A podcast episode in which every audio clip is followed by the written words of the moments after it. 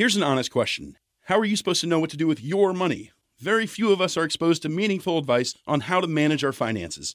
Even fewer have the means to get professional financial guidance. Betterment is a platform that was built to do something radical, to give accessible financial advice that puts you first. If you're like most Americans, your money is probably sitting in a savings account, likely earning you next to nothing. Maybe you have an investment account that you're not really sure what to do with. Betterment can help you make sense of what to do with your money. Investing involves risk, but you don't have to know the ins and the outs of the stock market to start investing for your future. Betterment's technology will put your money to work choosing the stocks and strategies that are right for you because we know you have other things to do. Betterment's platform can even provide guidance on what financial goals make sense for you. Give your money a new home with Betterment, peace of mind included. Download the Betterment app today. That's B E T T E R M E N T for the betterment of you. ¿Qué tal amigos del libro Claroscuro? Les habla Arturo y hoy hablaremos de un libro que de acuerdo a una lista confeccionada en el año 2007 por 81 críticos tanto latinoamericanos como españoles, esta novela está dentro de los 100 mejores libros de los últimos 25 años. Estamos hablando de La sombra del viento de Carlos Ruiz Zafón, un escritor español que es de los más leídos después de Cervantes en el mundo, y aunque dice no saber de dónde proviene su vocación tan temprana hacia la literatura, recuerda que el mundo de la lectura y de los libros era muy importante. Si bien es cierto la educación de Carlos Ruiz Zafón era muy diferente hacia el mundo de las letras, ya que se matriculó en ciencias de la información y al año siguiente le surgió una oferta para trabajar en el mundo de la publicidad, en el cual llegó a ser el director creativo de una importante agencia en Barcelona. Mm, en el año 1992 decide abandonar la publicidad para consagrarse en la literatura. Y es así como publica su primera novela en 1993 titulada El Príncipe de la Niebla, con la cual obtuvo el premio de y pues bueno, un Carlos Ruiz Zafón muy pequeño siempre había sentido una fascinación por el mundo del cine y la ciudad de Los Ángeles y usó el dinero del galardón para cumplir su sueño y radicarse en Estados Unidos. Ya estando en Estados Unidos pasó sus primeros años escribiendo guiones al tiempo que continuaba sacando sus nuevas novelas. Las tres siguientes fueron El Palacio de Medianoche en 1994, las luces de septiembre en 1995 y Marina, su novela más personal, en 1999. Si bien es cierto el éxito que tenía Carlos hasta ese momento, pues no era tan, tan fuerte. Para el año 2001 publica su primera novela para adultos, La sombra del viento, con la cual pues Carlos se presenta al premio Fernando Lara y aunque no ganó, eh, gracias a los miembros del jurado de aquel concurso literario, eh, la editorial Planeta decide editarle esta gran novela, La sombra del viento. ¿A quién recomendamos este libro? Bien, pues yo creo que va dedicado a todas aquellas personas que quieran leer una historia principalmente con misterio, ya que tiene muchos detalles eh, de las novelas Mm, de género detectivesco con la cual pues eh, Carlos Ruiz Zafón va jugando con, varios géneros ya que tiene amor, tiene misterio, tiene terror, tiene intriga sin embargo bueno gracias a, que Carlos es un buen contador de historias pues las páginas se van volando y con el viento a su favor gracias a los géneros pues esta novela se convierte en algo más que, un simple libro, ¿no? Eh, ¿Qué calificación le damos a este libro? Bien, pues este libro tiene una trama increíble, eh, desde mi punto de vista, desde la página 2-3 eh, te atrapa de inmediato, aunque sí tiene algunos detalles como mm, la descripción de los detalles barrocos de la Barcelona de los años 50 que para muchos de, bueno, en este caso, mi caso particular, muchas veces me llegaba a confundir con lo que estaba sucediendo. Ya no sabía si estaba en la esquina o estaba en el centro de la ciudadela, por así decirlo.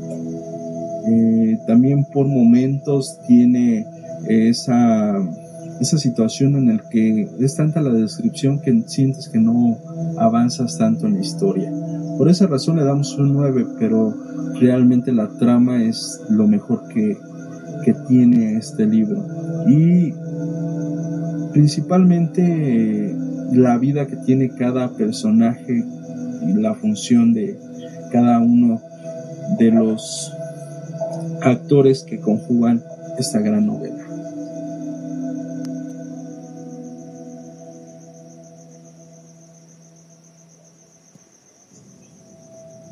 Bien, pues vamos a la reseña de La sombra del viento.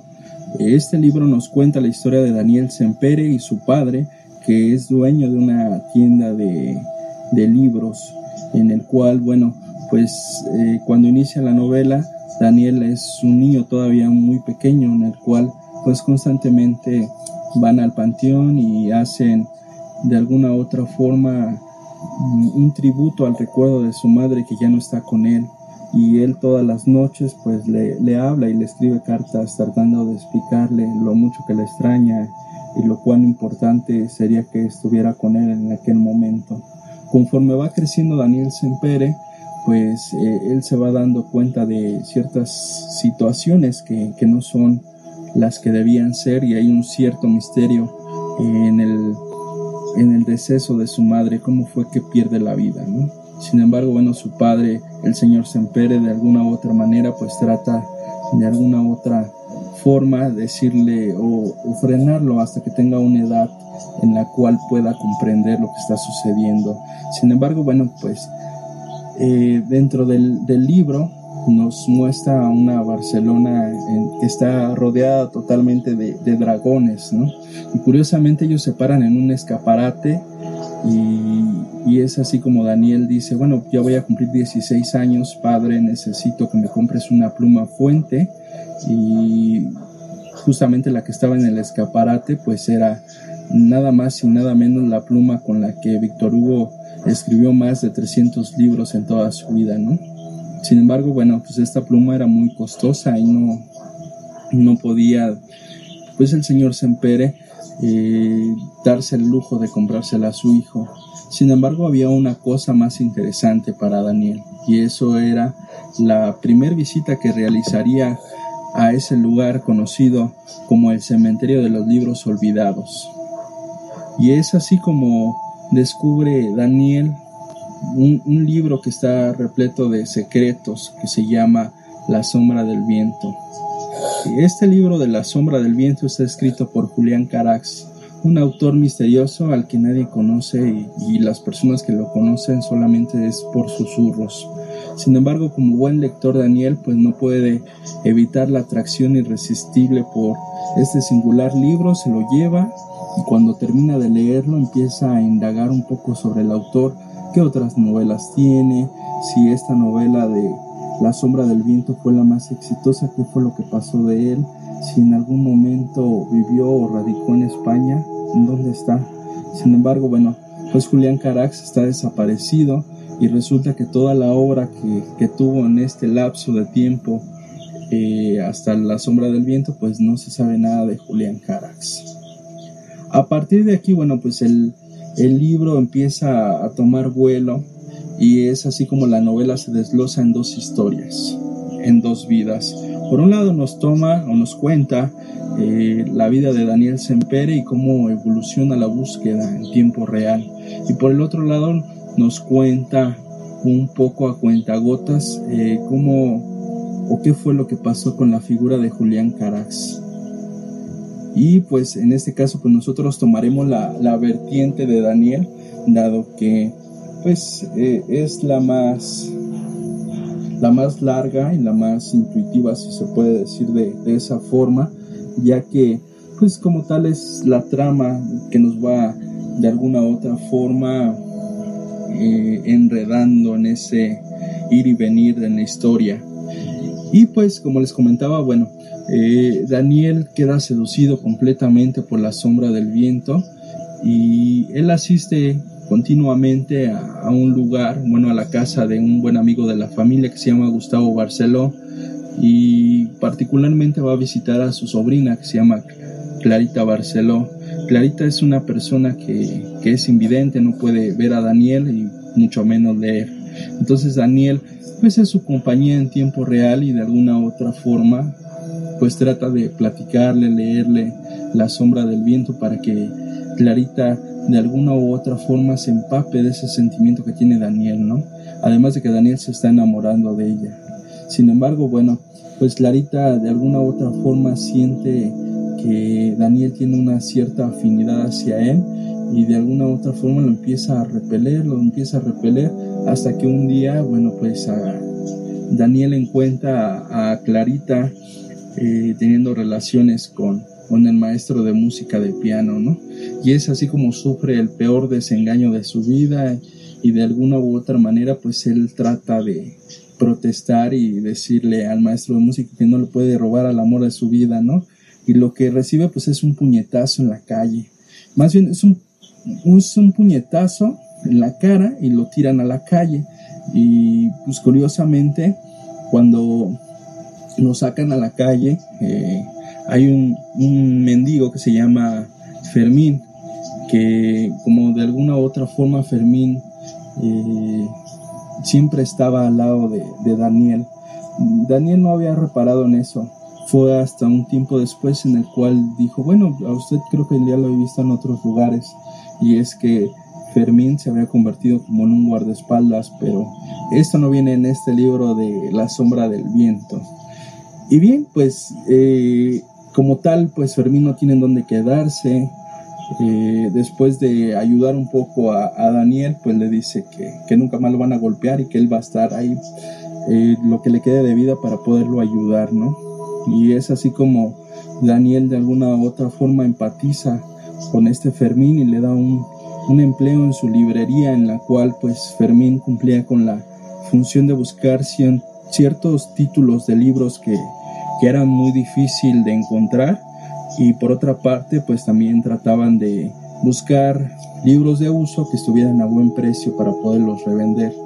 Como tal pues eh, por el pasado sombrío que tiene Fermín, que era investigador en la Segunda Guerra Mundial, pues tiene una afinidad para poder encontrar ciertos contactos, para poder encontrar los títulos que le piden en la casa Sempere. Conforme va corriendo la historia, después de ciertas eh, alusiones a grandes títulos que, han desfilado por la casa Sempere, eh, Daniel no puede más y tiene que saber qué es lo que está pasando con Julián Carax. Además de que continuamente en la librería se aparece un personaje que está totalmente quemado, ¿no? Eh, tiene las manos quemadas, los labios, los ojos, casi todo, no tiene cabello y le ofrece una suma importante por, por el libro. Sin embargo, pues Daniel no, no lo puede ni vender, ni regalar, ni nada que se le parezca, ya que como tal la sombra del viento pertenece al cementerio de los libros olvidados. Y como les decía, pues la intriga sigue creciendo, no, no entiende qué, qué es lo que está sucediendo, de qué manera pues también eh, el policía de, del lugar, Javier Fumero, también está interesado en saber quién es esa persona que continuamente visita la librería de los Empere y por qué está empeñado en buscar ese libro de la sombra del viento. Y este Javier Fumero pues es el personaje antagónico de esta gran historia en la cual eh, en años anteriores a, al reconocimiento de Fermín y Daniel, eh, Fermín ya había tenido un acercamiento con, con Fumero en el cual pues el Fumero al de sacarlo entiende cómo, cómo fue que escapó de la cárcel, ¿no? Sin embargo, pues hasta, hasta ese momento la historia va muy bien y, es entonces cuando se empiezan a, zambullir en, en esta Barcelona de los años 50, en donde en todos los lugares puedes encontrar dragones y visitan, por ejemplo, un, lugar para el retiro en donde visitan a la cocinera de un colegio en donde Julián eh, estaba registrado y, le decían que, bueno, esta persona les decía a Daniel y a Fermín que pues él no recordaba mucho a Julián, lo único que recordaba era que estaba enamorada de, de, un, de una hija del que se presumía que era su padrastro. Ella era Penélope, a la cual dejaría embarazada y después no se sabría nada de Julián ni de Penélope. Sin embargo, eh, el pasado sombrío de Julián lo unía a Javier Fumero, ya que habían sido grandes amigos en ese colegio al ser las dos personas más pobres del colegio. Sin embargo, pues a partir de ahí no habían sabido nada más de él. Bien, después de visitar a, a esta persona en el lugar para el retiro, eh, la intriga va creciendo en torno a Carax. Daniel empezará a actuar de modo detectivesco y descubrirá que Carax es un escritor fracasado, eh, que inicialmente, bueno, pues es hijo de un sombrerero déspota y cruel, y su madre sumisa francesa llamada Sophie Carax decide dejar a este señor sombrerero para de alguna u otra manera rehacer su vida. También descubre que Julián acaba siendo adaptado, perdón, adoptado por Ricardo Aldaya, un rico industrial catalán que, siente una cierta simpatía por Carax y es el que lo introduce en aquel colegio burgués del que hablaba la señora. A través de la relación que, que mantiene con los Aldaya, pues Julián se enamora de la hija de su padrastro, en este caso como ya les decíamos, Penélope, a la cual dejará embarazada. Este acontecimiento hace que el libro dé un giro completo, provocando la locura y la ira furibunda de Ricardo Aldaya, ya que se revela eh, un secreto que se supone no debería ser revelado, que su hija estaba embarazada, razón por la cual, bueno, pues el buen Julián Carax viaja a Francia y de alguna otra manera, bueno, pues eh, un tipo de, de, nombre fumero que también conocieron en el colegio, que de alguna u otra manera había sido demasiado conflictivo en esos primeros años de vida, pues insistentemente eh, llegó a ser jefe de la brigada policial y ahora pues en realidad es un asesino en serie que quiere acabar con Caraxa como de lugar y pues todo el vínculo que, que tiene a Daniel, a Fermín, a Fumero, a Penélope, al señor Ricardo, pues es el libro de la sombra del viento. Hasta ahí lo vamos a dejar como tal. Eh, es una trama muy interesante de ir y venir con unos personajes totalmente eh, muy bien definidos que desde luego tienen mucha más historia que la que nos están contando en este gran libro de la sombra del viento. Espero que les haya agradado la, la reseña de este miércoles soy Arturo, nos estamos escuchando.